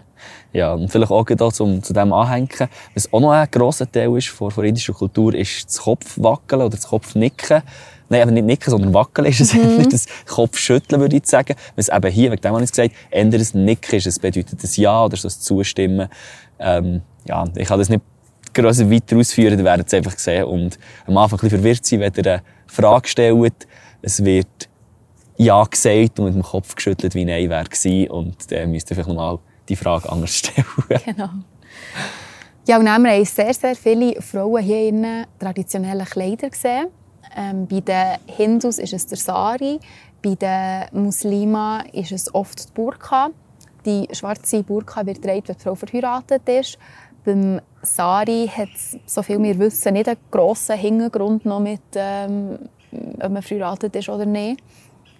Und genau das kann man so ein bisschen sagen zu, zu der Kleidung. Die Männer je nach Region haben eine Lungi an. Das ist eine Art Rock, den sie, wenn sie arbeiten, auflitzen und wenn sie schon unterwegs sind, un untertragen. oft mit einem Hemd oben. Und das haben wir eigentlich so ein bisschen in allen Regionen jetzt gesehen. Mhm. Was wir auch noch hier anhängen, weil es ein bisschen zum Saria hängt, so ein die sage ich mal, einzig eher unangenehmen Bedeg äh, Begegnungen, die wir hatten hier in, in Indien. Das waren ähm, Personen in Saris und die Klatschpersonen sind das Und ich sage bewusst Personen, weil es sind zum Teil Leute, äh, es sind zum Teil Frauen gewesen, aber auch meiner Interpretation nach äh, wahrscheinlich ähm, Männer gewesen mal, die ähm, entweder jetzt äh, Transfrau geworden oder sich einfach mit dem Sari so einkleiden. Und die kommen sehr aggressiv, sag mal klatschend auf einem zu, mhm. im öffentlichen Verkehr, sprich im Tuk-Tuk, wenn man im Stau steht, aber auch im Zug innen und kommen sehr so klatschend auf einem zu und wollen Geld. Und das machen die Hindus anscheinend, weil die Personen einen speziellen Status haben, die irgendwie die Kinder segnen oder uns auch segnen. Aber es ist eine sehr aggressive und aufdringliche Art, die uns jetzt überhaupt nicht passt hat und irgendwie auch für uns ein bisschen schwierig zu begründen war mit religiösem Brauch und so, mhm. wo wir dann auch sehr äh, dankend aber abgelehnt haben, dass wir jetzt das mhm. nicht möchten, weil auch eine bei Larissa sehr direkt ins Gesicht gelenkt hat und äh, sehr invasiv war. Mhm. Das ist wirklich so ein bisschen ähm, das, was kulturell ein Teil ist davon, dass er, wenn er es dem begegnet, auch mhm. schon mal davon gehört hat. Mhm. Ähm, ja, jetzt ja. nicht wertend, aber jetzt für uns so ein bisschen speziell gewesen. Dann gehe ich noch auf einen weiteren Punkt ein, Toilette. Toilette ist ähm, immer ein, ein wichtiges Thema, das brauchen wir alle. Es ist, je nach Region, haben wir jetzt schon gemerkt, äh, variiert es auch ein bisschen, was für Art von Toiletten das sie haben. Entweder einfach die, die herkömmlichen, die wir bei uns kennen, wo man drauf hockt. Dann gibt es auch, ich weiss gar nicht den Fachbegriff von den Löchern. Äh, Latrine. Also ein bisschen... Ja, einfach ein, ein Loch am Boden, äh, wo man grüppeln und dann in Nordindien haben wir noch gesehen, dass es Toiletten gibt. Vielleicht habt ihr auch schon Bilder bei uns gesehen, wo ist gestanden, dass man nicht so auf einem WC-Ring stehen soll. Hier ist es so, dass Toiletten sind, die erhöht sind, wo man aber eben nicht drauf hockt, sondern drauf steht. Es hat so eine Fläche auf der Seite, wo man die Füße deponieren kann. Und es hat oft kein Toilettenpapier. Es ist darum recht wichtig, finde ich, dass man vielleicht entweder selber eine Toilettenpapierrolle dabei hat oder dass man Nasstücher hat. Und man darf das eigentlich nicht in die Toilette reinschießen, weil ihre Abflusssysteme sind nicht genug gut, dass das die Röhren nicht verstopfen würde. Oft hat es eigentlich dann auch so Köder, die in der Regel zu sind, wo man halt die Sachen deponiert. Und dann noch gut recht interessant, das haben wir hier ähm, auch gelernt. Es gibt... Bist du noch beim WC? Ja. Also, gut. Äh, es gibt so einen Schlauch. Ich genau. weiss, ähm, der Fachbegriff von dem nicht. Fa ähm, Vierteldusche. die Vierteldusche? Ja, einfach so wie ein Gartenschlauch, wo man draufdrücken kann. Oder sicher, die, die im asiatischen Raum schon mal waren, mhm. ähm, oder auch glaube ich, im arabischen Raum ist das ein ja. verbreitet, ähm, ja, wo man dann natürlich auch nutzen kann als Alternative zum WC-Papier. Ähm, jedem persönlich überlassen, sich dort möchte kulturell auch integrieren oder beim WC-Papier bleibt. Bilden. genau. Gut. Und dann ein Ding, das wir haben Sri Lanka schon gesehen. Wir waren mal in Sri Lanka. Dort ist so ein Ding, weil es aus dem Hinduismus kommt, für uns im ersten Moment als Europäer sehr, sehr befreundend war. Und zwar, ich tue es jetzt eben bewusst zuerst mal so nehmen, ich muss heute lesen, ist es Swastika-Symbol im Hinduismus. Und bei uns ist es leider bekannt oder genutzt worden ähm, vom Hitler oder von den Nazis als Hakenkreuz. Und das ist wirklich, sieht genau gleich aus. Zum Teil ist es noch ein dekorierter jetzt hier. Ähm, es ist aber so, dass das natürlich viel äh, älteren Ursprung hat hier und überhaupt keinen nationalistischen Hintergrund hat. Aber ich weiß nicht, was der geschichtliche Hintergrund ist vom Hitler, ob der selber drauf gekommen ist oder ob der das abgekupfert hat. Ähm, ja, es hat sehr viele Gebäude, Autos, was vorher gesegnet ist, äh, wo mit dem, genau, wo mit dem, ich sage es eben nicht, äh, mit dem Swast Swastika-Symbol äh, ähm, bemalt sind oder äh, ja, gesegnet sind. Und hat grundsätzlich ein, hat ein schönes, schöne Bedeutung, ist ein Glückssymbol hier und äh, ist für uns einfach, sage jetzt mal, als Europäer oder als Person, die mit dieser Geschichte natürlich noch ein bisschen näher verknüpft sind, sehr befreundet am Anfang, aber dort nicht verknüpft und, und irgendwie schlechte Gedanken dabei. Ähm, man gewöhnt sich daran. genau. Dann kommen wir noch zu einem weiteren sehr wichtigen Aspekt, Sicherheit und Kriminalität. Ähm, ich bin im Vorfeld und auch während der Reise eigentlich sehr viel gefragt worden, wie das ist als Frau in Indien, was den Sicherheits- und Kriminalitätsaspekt anbelangt. Sonst äh, zuerst zu einem Thema, das jetzt auch mehr mich betrifft. Ich habe sehr gerne Schmuck und ja, auch nicht wenig, halt Halskettchen, Armkettchen, Ohrenringe und das ist wirklich hier in Indien absolut kein Problem. Und der Grund ist, dass sehr, sehr viele Inderinnen, oder eigentlich alle, denke ich, sehr viel Schmuck tragen. Also wirklich noch viel mehr als ich und auch Goldschmuck. Und von dem her gesehen haben sie auch gar kein Interesse an meinem Schmuck. Und es gibt andere Länder, wo man da vielleicht ein bisschen mehr muss schauen muss, dass man sich da nicht zu fest behängt. Aber hier ist wirklich absolut kein Problem. Und sonst komme ich gleich noch schnell noch ähm, zur Frau generell und zur Sicherheit. Ähm, wir sind jetzt zweit unterwegs, also ich bin in Begleitung von einem Mann. Ich kann darum nicht genau sagen, wie es wäre, wenn man jetzt als Frau allein durch Indien reist. Es, ich kann mir nur vorstellen, dass in gewissen Momenten vielleicht man einmal mehr überlegt, wo jetzt wirklich noch dorthin um diese Uhrzeit, als es jetzt bei uns der Fall ist. Manchmal sagen die auch, hier wäre ich jetzt allein als Frau nie her. Aber sonst jetzt als Zweit habe ich eigentlich zum Glück keine einzige negative Erfahrung gemacht. Ähm, mir wird natürlich angeschaut, mir wird angesprochen und vielleicht sind teilweise auch Blicke für einen so ein bisschen befremdend, im Sinne, dass sie sehr, sehr eindringlich sind. Aber ja, das ist noch für mich persönlich weit entfernt ähm, von einem Übergriff oder von einem nicht wohlfühlen in einem Land. Ich glaube, in jedem Lateinamerika hey, nochmal, was ist los mit mir? In jedem lateinamerikanischen Land, wo wir waren, hast du, glaub, oder hast mehr Sprüche kassiert von Absolut, Männern, ja. ähm, die nachgepfiffen haben, etc. Das klassische Cat, Catcalling. Genau. Und hier so, klar, wir sind meistens zusammen unterwegs, aber ich mhm. glaube, nicht erlebt hast, oder? Nein, also mir wäre es nicht aufgefallen, genau. muss ich sagen. Und ich hätte es auch nicht verstanden, nehme ich auch, Handy, von dem her. Gut. Genau. Ähm, ja, Schmuck ist ein Thema, ja, wo man immer so ein bisschen sagt, äh, aufpassen. Das andere ist ja das Handy. Ähm, und auch hier, da eigentlich wirklich alle Leute ein Handy haben, manchmal halt nicht äh, das teuerste iPhone das neueste, vielleicht eher ein einfaches, aber auch eigentlich auch ein Smartphone haben, hat es hier überhaupt keinen Status im Sinne von, oh, das Handy, das klaut er jetzt oder so. Also, wir sind nie, haben nie das Gefühl gehabt, dass wir jetzt das Handy nicht führen sollten oder so. Einen Moment haben wir gehabt, und zwar immer, wenn Affen sind. Ja, ja. das sind, glaube die kriminellsten Leute. Oder die äh, gefürchtesten Leute, genau hier. Ähm, ja, Affen klauen einfach gerne auf dem Tempel um. Und da bin ich wirklich aber sehr, sehr vorsichtig. Du alles abziehen, alles in die Tasche rein, Hut anbingen, etc. Weil ich möchte nicht, dass so ein Affe mein Zeug klaut. Und sonst noch schnell einmal zu den Frauen zurück, was wir hier auch noch gesehen haben, dass es Zugabteil und auch Bussitze exklusiv für Frauen gibt. Ähm, wir haben uns da schon ein bisschen vorstellen, was der Hintergrund ist. Wir haben den Manan, einen Kollegen von uns, auch noch gefragt, ähm, wie, wie er das genau sieht, die Begründung von, von dieser Trennung. Und er hat gesagt, ja, einfach sexuelle Übergriffe. Und eben, ich will hier gar nicht schönreden, Indien ist halt recht bekannt, was Übergriffe auch im sexuellen und schon irgendwie körperlichen Bereich Frauen gegenüber ähm, sind leider sehr bekannt, aber eben, ich kann nur von meinen eigenen Erfahrungen berichten und ich habe in anderen Ländern schon andere Sachen erlebt, die mich viel mehr be betroffen haben, als es jetzt hier der Fall ist. Genau. Ja, dann haben wir noch vielleicht so das Thema Touristen fallen, das ist ja immer so ein bisschen, ist nicht das Thema Sicherheit, aber so ein bisschen, ja, kann ein nerviger Faktor sein.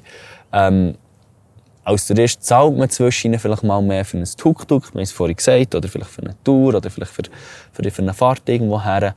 Aber grundsätzlich ist es so, dass man eigentlich sehr identisch behandelt wird.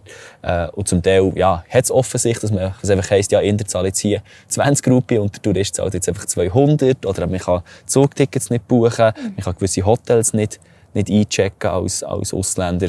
Ähm, ja, man kann sich nerven darüber, aber es ist nicht so, dass man jetzt die ganze Zeit muss denken, ah, wird jetzt abgezogen und, mhm.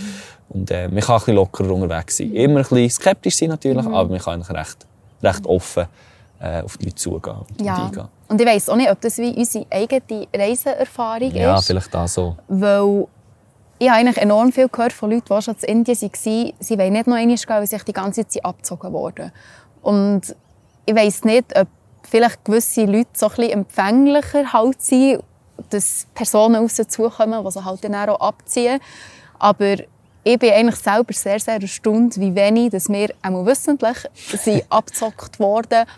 Oder wir haben halt teilweise Sachen auch nachgeschaut von den Preisen und ich musste wirklich sagen, es ist fair, was sie von uns verlangt haben. Und wenn wir es zahlen, dann war es uns auch wert. Gewesen. Genau. Also schlussendlich, ja. wir kommen zurück, oder ja, zurück zum Thema, grundsätzlich zu dem Thema, er gibt den Preis an der See, wir akzeptieren oder akzeptieren nicht. Und so einfach ist es. Und wenn man das nicht will, dann geht man nicht darauf ein. Also es, ist, ja. ähm, es wird einem nichts untergejubelt oder Nein. fast nicht. Wir hatten ein kleines Ding, gehabt, wo etwas ist so ein bisschen untergejubelt worden, wir nicht haben haben. Und dann ist man in einer Situation, jetzt müssen wir zahlen.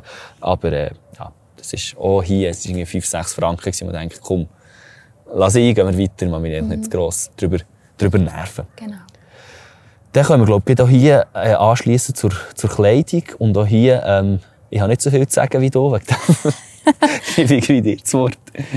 Genau, also ähm, als Frau, rein theoretisch, kann man anlegen, was man will. Aber es gibt halt gewisse Regionen, wo sich so ein bisschen, ja, empfiehlt, dass man sich etwas anders anlegt als vielleicht in einer Strandregion, einfach, dass man sich selber auch wohlfühlt. Und so in, in grösseren Städten oder generell in Städten habe ich in der Regel ähm, so ein längere, luftige Hosen an oder lange Schüppe. Oben in der Regel T-Shirt, aber es gehen auch so ein kürzere Tops, weil wenn der Bereich zwischen Hosen oder Schüppbund und Oberteile frei ist, ist das für sie wie nicht freizügig, weil der Sari ja in diesem Bereich auch offen ist und bei ihnen der Sari wirklich teilweise so geschnitten ist, dass wirklich drei Viertel vom Rücken offen ist. Und darum ähm, ja, ist das von dem her gesehen eigentlich noch gäbig für uns. Und wenn man in die touristischen Region ist, kann man so ohne Probleme Shorts anlegen und ja, auch am Strand in Bikini sein.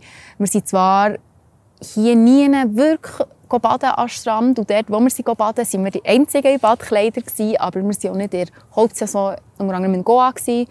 Und wenn man dort Hauptsaison ist, ähm, nehme ich an, ist das absolut kein Problem. Genau. Plus, wir sind jetzt auch nicht angestarrt worden, sondern wir sind jetzt nicht mm -mm. nichts Spezielles dort, wo wir die Einzigen waren, die nicht ja. Bikini und Badhosen sind am Strand gelegen. Mhm. Ich glaube, für einen Mann kann ich sagen, ich empfehle euch einfach, ähm, so Boardshorts, ähm, Badhosen, aber so mit Stretch drin anzulegen, weil sie schnell trocknen. Ähm, ich kann vielleicht auch sagen, generell könnt ihr anlegen, was ihr wollt, aber meine Empfehlung ist, ist das. Und irgendein lockeres, kurzärmeliges Hemd, das so ein bisschen oversized ist, ein bisschen gross geschnitten, weil es kann schon sehr heiß werden. Vor allem, ähm, ja, sag jetzt mal, von, von Delhi abwärts. Ähm, oder wenn in den Berg ist, kann es, kann sehr warm werden, 25 bis 35 Grad, es ist feucht. Von dem her, der, das die Empfehlung. Aber auch nehmt Kleider für alles mit, für jedes Wetter mit. Also nehmt eine Regenjacke mit, nehmt ein Vlies mit, nehmt eine lange Hose mit, äh, nehmt geschlossene Schuhe mit, nehmt Flipflops mit. Ähm, müsst nicht die dickste Jacke haben, vielleicht so ein Pulli, ein dünn und ein Vlies und vielleicht eine Regenjacke oder so. So ein bisschen mit Zibbelenschicht eigentlich nach dem Prinzip. Genau, also zwischen, sage jetzt mal, 5 Grad und 35 mhm. so ein bisschen alles hat, weil eben, das Land ist riesig mhm. und wir sind jetzt äh, aktuell auch im, im Melaya-Gebiet auf 2000 Meter. Äh, es ist jetzt langsam frische Kurzhosen und Pulli und in der Nacht wird es so 5 bis 10 Grad kalt von dem her. Und sie haben oft keine Heizungen in den Hostels oder Hotels, dass, es, dass man vielleicht ich sage jetzt mal auch als Frau vielleicht noch so ein paar Leggings oder so dabei hat, die dann noch zum Schlafen anlegen können. Ja, genau. genau. Und er, ja, vorhin, das Ganze schon erwähnt, wir haben es vorhin schon gesagt, Unsere absolute Empfehlung, nehmt Flipflops mit oder irgendwie Birkenstöcke aus Plastik. Ähm, mit es hat zwei Gründe. Ihr müsst die ganze Zeit eigentlich die Schuhe abziehen, oder drei kann man sagen. ihr müsst die Schuhe sehr viel abziehen, wenn ihr irgendwo reingeht. Und es ist viel gäbiger, wenn ihr die Flipflops reinschleift, als eben hier Socken abziehen oder Schuhe binden etc. Das ist der erste Grund. Der zweite Grund, äh, es ist einfach heiß überall. Also ihr schwitzt viel weniger oder schwitzt nicht eure, eure Sneakers voll. Ähm, die Strassen sind auch, und dann kommen wir zum dritten Punkt, die Strassen sind eher dreckig zum Teil. Es, hat, es kann regnen. Und da ist es einfach viel einfacher, am Abend mit den Flipflops, wo die Dusche steht, die abspülen, dass sie wieder sauber, wiederum so einen Stoffschuh oder so zu putzen, ist mühsamer. Nehmt sie auch mit, aber nehmt unbedingt Flipflops mit. Und wir haben jetzt von unseren sieben Wochen, würde ich jetzt problemlos sagen, dass ich von diesen sieben Wochen sechseinhalb Flipflops verbracht habe. Inklusive Zugreisen, mhm. Busreisen etc. Würde ich auch so sehen. Gut, das abschließend zum Thema, Thema Kleidung. Mhm. Und dann kommen wir noch so ein bisschen in digitaler Bereich, Strom etc. darauf ein. Ähm, was hier recht gäbig ist, dass sie eigentlich überall ähm, die Steckdosen kompatibel sind mit unseren Anschlüssen. Ähm, ich weiss nicht mehr von Fachsprache her, B, C, D, was wir da für eine Abkürzung haben. Aber man kann sagen, es ist der zweipolige Stecker, also auch mit Genau. der 2 und nicht der dritte, also das Dreieck mit, dem, Da mit der. Erdung ist das, glaube ich. Oder Noer, irgendwie so. Sorry, sorry alle Stromer-Kollegen da draussen. Aber äh, der, der in der Schweiz auch nicht unbedingt notwendig ist, sprich Handyladegerät geht tiptop, ähm, die sind alle so. Und sonst haben wir gar nicht viel mehr elektronische Geräte dabei, aber ich glaube Föhn etc., die, sind, die meisten sind ja so glätt. Ich glaube Wenn ihr so, ja. Sachen würdet mitnehmen noch. Ja. Ähm, ja. Ja, und was wirklich enorm, enorm, enorm wichtig ist, eigentlich nicht nur für die Indienreise, generell für das Reisen, ist eine gute Powerbank dabei zu haben. Wir, haben, wir können die verlinken, wir haben eine, die 20'000. 20'000 äh, Milliampere hat. Das Handy kann man vielleicht etwa fünfmal laden der dran. Ja, zwischen vier und gesagt. fünf Mal Vier und fünfmal. genau.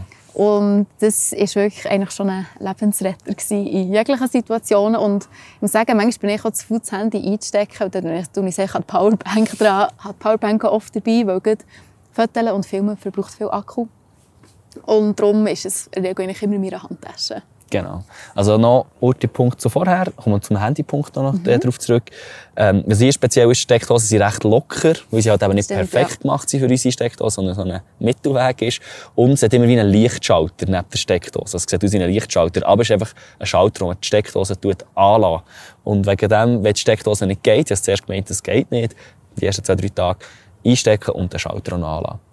Ähm, das ist sicher das eine. Und das Zweite, warum Powerbank? Man kann ja sagen, ja, die sind in der Ferien, die brauchen das Handy nicht so viel. Ähm, es ist, ja, ich sage leider so, dass das Handy sehr präsent ist in Indien. Sie bauen drauf, sag jetzt mal, dass du mit einem Handy unterwegs bist. Sag jetzt gerade für die ganzen Apps zu brauchen, aber auch zum Zahlen, ähm, im Hotel-Check-in, zum Teil muss man mit dem Handy selber einchecken. Also es ist wie... Restaurantkarten scannen. Restaurantkarte genau scannen, auch seit Corona jetzt auch, aber ähm, es ist fast, es ist, sage nicht unmöglich, aber sehr umständlich ohne Handy und ja, ohne Handy dabei zu haben die ganze Zeit. Ähm, ja, ist es sehr umständlich, um zu reisen in Indien. Was ein bisschen schade ist, aber es ist halt, ich glaube, wir sind im äh, 21. Jahrhundert jetzt definitiv angekommen. Ja. Gut, das zum Digitalen und Handygeschichten etc. Äh, die SIM-Karte haben wir schon erwähnt. Und würden, glaube jetzt noch so ein bisschen auf diverse Sachen eingehen. Wir haben versucht, alles so ein bisschen zu bündeln in die sieben, sechs, sieben, acht Kategorien. Aber wir haben jetzt noch sehr viele lose Informationen, die, glaube jetzt in die Kategorie Diverses noch reinpacken. Ähm, ich fasse mit meiner Spezialität ein Medikament an. ähm, ich jetzt da mal die ganzen Impfungen noch ausschließen.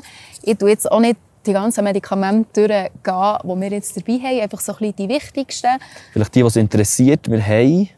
das? Packliste, In Packliste, genau, hat Larissa alle, nach unserer Meinung, wichtigsten Medikamente nicht nur für Indien, aber auch für unsere Weltreise aufgelistet. Also wenn euch das interessiert, geht dort nachschauen. Mhm. Und sonst jetzt die wichtigsten Top 5, sage ich jetzt mal, für Indien, die Mhm. wir gleich noch heute rausstreichen. Genau. Ähm, das eine wäre Imodium. Das ist ähm, gegen Durchfall und Bauchkrämpfe. Mit dem Zusammenhang ähm, Buscopan. Buscopan hilft eigentlich dann so ein die Verdauung wieder anzuregen oder sie zu beruhigen, wenn man eben Krämpfe hat.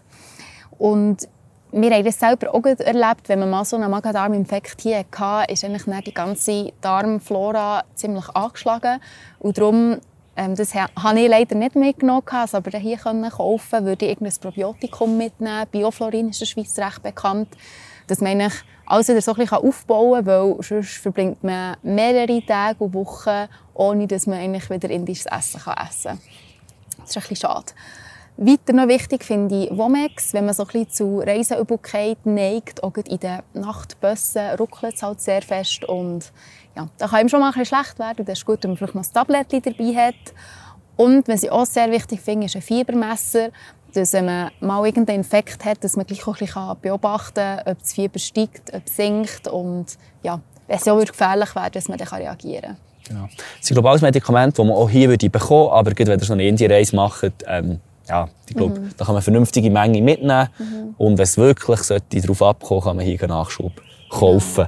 Und was jetzt ich persönlich ähm, auch mache, wir einfach unsere, unsere Hauptapotheke, die du umdrehst. Und ich habe immer so ganz eine kleine Apotheke in meinem Täschchen, wo wir eigentlich auch schon ziemlich viel gebraucht haben, wenn wir irgendetwas hatten. weil dann geht man nicht irgendwie zurück ins Hotel. Ähm, darum ein kleines Säckchen mit ja, so kleinen Minigrips, wo ich ein paar Tabletten einfach rein tue. Und das war bis jetzt recht dankbar. Gewesen. Genau. Dann, die Hunde vorhin haben es gut bewiesen. Es hat sehr viel, nicht nur Hunde, es hat sehr viele Tiere, Affen, Oraten, zum Teil in der Straße. Eigentlich können wirklich von riesen Safari hier. Und was sehr eine wichtige Impfung ist, wir gehen jetzt nicht auf alle Impfungen drauf ein, gehen dort zum Tropenarzt, zur Tropenärztin, die geben euch das durch, was ihr braucht für Indien, ist aber gleich unsere Empfehlung, die Dauerimpfung. Ähm, wir haben zwar jetzt noch kein Tier gesehen mit Dauer, das ist nicht, das erkennen muss, oder sind jetzt noch nicht in eine kritische Situation gekommen, aber wir sind sehr viel in Kontakt mit Tieren, gehen mit Hunden, Katzen auf uns zukommen, aber eben auch zum Teil unfreiwillig mit Affen, wenn die auf einen würden zukommen. Ähm, unbedingt ja. Impfung. Und die geht, glaube ich, über drei, über, es sind drei Impfungen, glaube ich, die man über eine Zeitdauer von einem Jahr muss machen muss. Genau. Und wichtig ist auch noch, dass die Tollwut-Impfung ähm, schützt nicht absolut gegen Tollwut. Ähm, es tut einfach die Reaktionszeit nach einem möglichen Infekt verlängern. Also, dass man wie zwei, drei Tage länger Zeit hat, ähm, die richtige Impfung gegen wirklich Tollwut-Virus. Es ist eben eine weitere Impfung. Die, die wir jetzt eben haben, ist eigentlich wie die vorsorgliche Impfung und die andere ist die Impfung, wenn der Virus wirklich aufgelesen hast. Aber gleich ähm, würde ich einfach auch ein bisschen vorsichtig halt umgehen mit den Tieren. Ähm, wir müssen uns selber auch ein bisschen Nase nehmen, dass man nicht jedes herzige Tier kaffeln Und insbesondere, wenn man irgendwie eine offene Wunde hat, dass man nicht mit dem Speichel der Tiere irgendwie in Kontakt kommt, weil eben nicht nur mit einem Biss, sondern auch so kann es übertragen werden. Yes. Wenn wir frühzeitig die Impfung machen können, ja. wir haben letzten Sommer schon angefangen damit, also Sommer von einem Jahr und jetzt diesen Sommer mhm. Zweite und dritte Dosis genau. bekommen, wo dann eben das, der vollumfänglichste mhm. Schutz, den man kann haben kann, gegen Tollwut so gewährleistet genau. ist. Zweiter Punkt, der auch so in die, in die ähnliche Dinge geht, ist äh, Mückenspray. Mhm. Ja, wir haben jetzt den von, ich muss schnell überlegen, nicht von ähm, No Bite, sondern von Antibrom. Antibrom, genau. Antibrom Tropical. So eine grüne, sonst kennt man, ich glaube, die rote Flasche genau. ist wirklich die, so waldgrün. Waldgrün und ja, den haben wir schon ein paar Mal gebraucht und es hat recht viel Mucke, je nach Gebiet, um. Aber auch der schützt nicht umfassend von Muckenstichen. Ähm, wir haben gerne noch so einen kleinen Stick dabei, wo so wie Bite-Away-Stick, also meine ist jetzt von Beurer, der ist so ganz klein und der tut äh, Wärme erzeugen, wenn man auf einen Muckenstich kommt und tut den Juckreiz damit ein lindern. Er geht dann nicht weg, der Muckenstich.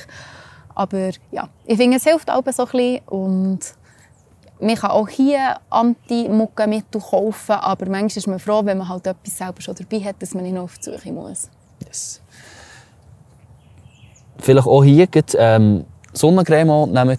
Gut, nehmen wir wahrscheinlich sowieso mit, aber ähm, nehmen die mit. Es gibt hier Sonnencreme, aber das, was wir jetzt gesehen haben, es gibt noch Nivea Sonnencreme, aber es ist wesentlich teurer, oder zumindest teurer als in der Schweiz, weil es äh, ja, ein speziell ist hier. Zu bekommen oder auch zu, zu kaufen, sicher.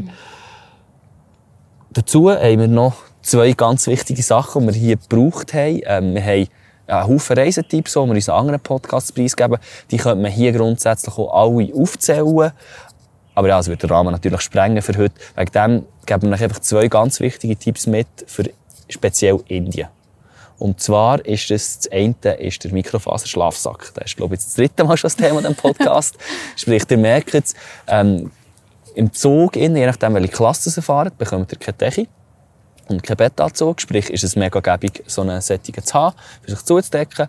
Aber auch in den Bussen hast du zum Teil einen Bezug drauf, wo man aber nicht weiss, manchmal ist der gewechselt worden und es hat auch keine Decke manchmal. Und von dem her, es ist, es ist vier, fünf Mal jetzt schon gelegen gekommen. Gut, wenn man, sag jetzt mal, viel mit Nachtbus und Nachtzug unterwegs ist. Wenn man sagt, hey, nehmen wir reisen immer am Tag oder wir haben einfach, äh, ja, wir sind eher so unterwegs, könnt ihr es sein, aber sonst mhm. grosse Empfehlung den mitzunehmen. Mhm. Das ist etwa, ja, ist so ein Chipsäckchen, so ein 90 Gramm Chipsäckchen, 200, 300 Gramm schwer. Ähm, ja, Top-Sache. Und etwa 30, 40 Franken, was ist er? Ähm, 30 Franken. 30 Franken, ja. genau. Im Ochsensport gibt es, aber es gibt auch schon Sportix, ja. X-Anbieter etc. Ja. Und das andere wäre noch, ähm, es hat hier ab und zu auch geregnet, haben wir eine Ballerina dabei gehabt, wir haben jetzt eine von Ruka dabei, gehabt, man vorne zuknöpfen kann. Das macht wie das Anlegen recht einfach. Der Nachteil ist einfach, wenn man auf einem Roller unterwegs ist und man Fahrtwind hat, tut sich eigentlich dann, ähm, die Lücke zwischen Knopf und Plastikstoff auf und dort regnet es dann rein. Darum eignen sich vielleicht Sättige gleich mehr, wo man halt oben reinschleifen muss, aber dann kann man halt den Rucksack decken, man kann sich vorne decken. Und wir haben auch hier auch noch eine gekauft. Ähm, das kann man auch ohne Probleme, aber ich würde sicher eine mitnehmen. Also eine Poncho-Pellerine würde ich so genau. empfehlen als die mit den Knöpfen. Ja. Ähm, und ja, zusätzlich zur Regenjacke, weil der Regen, der hier kommt, da können unsere herzigen North Face und Patagonia Regenjacken meistens ja. einpacken. Da hilft wirklich nur noch pures Plastik dagegen, weil ja, es ist so ein intensiver Regen. Und auch ein Schirm. Wir haben beide ähm, sehr leichten Schirm dabei. Ich habe einen von Marke Knirps, der halt auch gut schnell in die Handtasche reinwerfen kann. Und wir sind auch teilweise mit Bellerinnen und Schirm rumgelaufen, weil einfach der Regen so stark war. Gut, das ist, glaube ich, alles aus dem Diversen. Wir haben wahrscheinlich noch x Sachen vergessen. Aber dann hört einfach die anderen sieben Folgen über Indien. Dann genau. alles mit. Weil wenn ihr ja Bock habt, auf Indien zu gehen, ist das sicher eine Inspirationsquelle, äh, wenn ich das Wunder nimmt. Ähm, ihr seht bei den, auf Spotify, aber auf YouTube alle Podcasts, die logischerweise ein indisches Fähnchen haben, ähm, handeln behandeln Indien. Und da könnt ihr spezifisch darauf reinhören, äh, wenn es irgendwie ein Thema gibt oder man möchte hören, vielleicht eine Stadt oder so. Ihr seht die Beschreibung, um was es geht. Oder ihr hört natürlich einfach chronologisch von 3, 4, 5, 6, 7 so auf das ganze Zeug durch.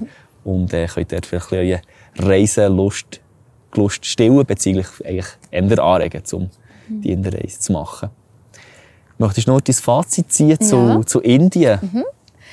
Also, wir ähm, haben es geliebt, das Land zu bereisen, sei es die Kultur lernen zu kennen, das Essen, die Leute in verschiedenen Landschaften. Wir können jeder Person empfehlen, Indien zu bereisen.